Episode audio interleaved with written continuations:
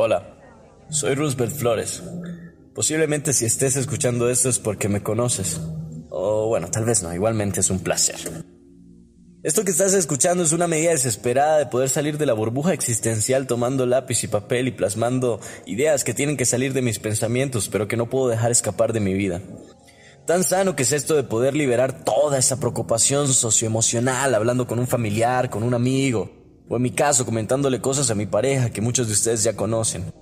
Pero quería hacer de esto una catarsis personal. Sí, catarsis es eliminación de pensamientos que generan un desequilibrio emocional bárbaro. Lo sé, suena melodramático, pero es ese melodrama que dejamos que se hospede en nuestra cabeza, generando un sinfín de pensamientos desadaptativos que generan incomodidad, que generan inquietud, agitación, angustia, zozobra. Y no hacemos nada. Dejamos que su estadía se prolongue hasta ocasionar ese dúo dinámico de palabras famosas que anda transcurriendo y visitando publicaciones en redes sociales, llamada ansiedad y depresión. Actualmente nuestro país pasa por una oleada de personas que están pasando por esto. Sí, esa estadía tóxica de pensamientos negativos puede desencadenar un trastorno de ansiedad, ¿saben? Ese trastorno que se caracteriza por producir sensaciones de preocupación o miedo que interfiere con nuestras actividades diarias. O un trastorno del estado anímico como la depresión. Sí, la depresión, y hago énfasis en este término porque normalmente es un término que se utiliza para describir eso, un estado de ánimo triste o desalentador que es consecuencia de acontecimientos emocionales. La semana pasada estaba en una capacitación de un hospital psiquiátrico de renombre aquí en el país, la cual era dirigida por una psiquiatra. Me llamó mucho la atención que mencionó que la depresión no era un tema exponencialmente libre, como lo es el concepto. Cualquier persona en nuestra sociedad que se encuentre en un episodio de tristeza leve suele mencionar que tiene depresión, teóricamente estando equivocado. Claro, solo el 2% de personas en nuestro país son estudiadas y muchas de las personas que son estudiadas de igual manera confunden la gravedad del término. Pero eso no quiere decir que hay que ignorarlo o criticarlo. Muchachos, hay muchas personas, de hecho el número aumenta cada día, que no conocen el término pero que sí están pasando por una situación que requiere de ayuda profesional inmediata. La gente no se da cuenta. Hacer conciencia de esto un pueblo que invierte un 1% en salud mental a todo un país es muy complicado. Pero es más complicado ver lo que estos simples, entre comillas, pensamientos negativos, aumentan una tasa de suicidio de una forma inconcebible.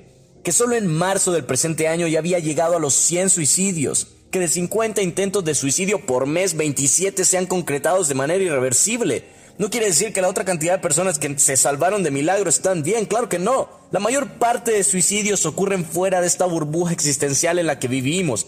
Personas de 25 a 45 años, personas de incluso de 14 años a 18 años están prefiriendo quitarse la vida por una principal causal que es la depresión de diferentes detonantes sociopolíticos, claro, como las deudas, falta de trabajo, problemas amorosos, violencia, abusos sexuales, y utilizando métodos tan fuertes para consumar el acto como el ahorcamiento, el consumo de farmacología tóxica, armas de fuego.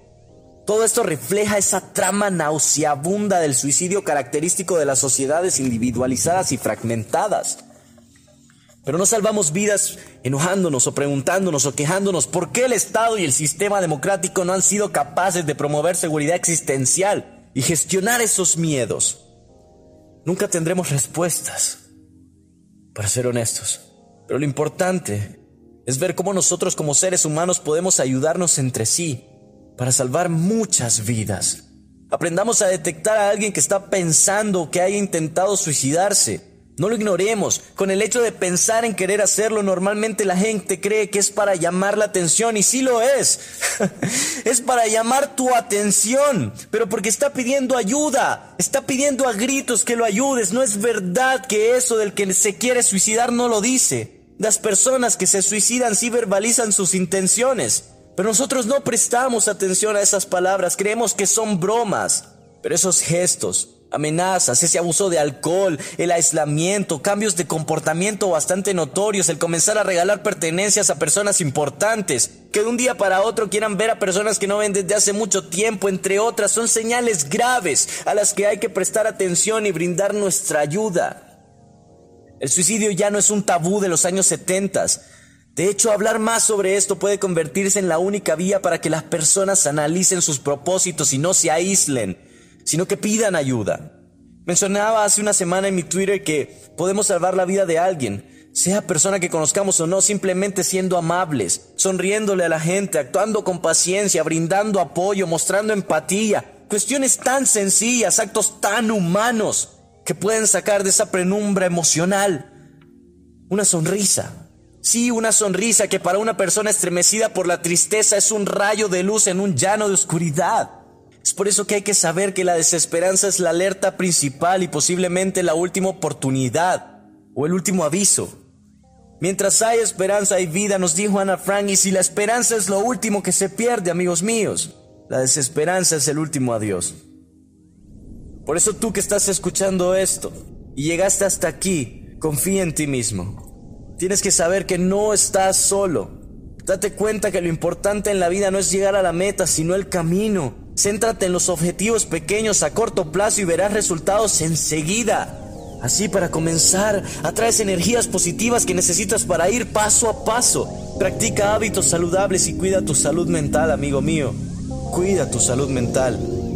Y por último, comparte esta catarsis personal con alguien y sálvale la vida.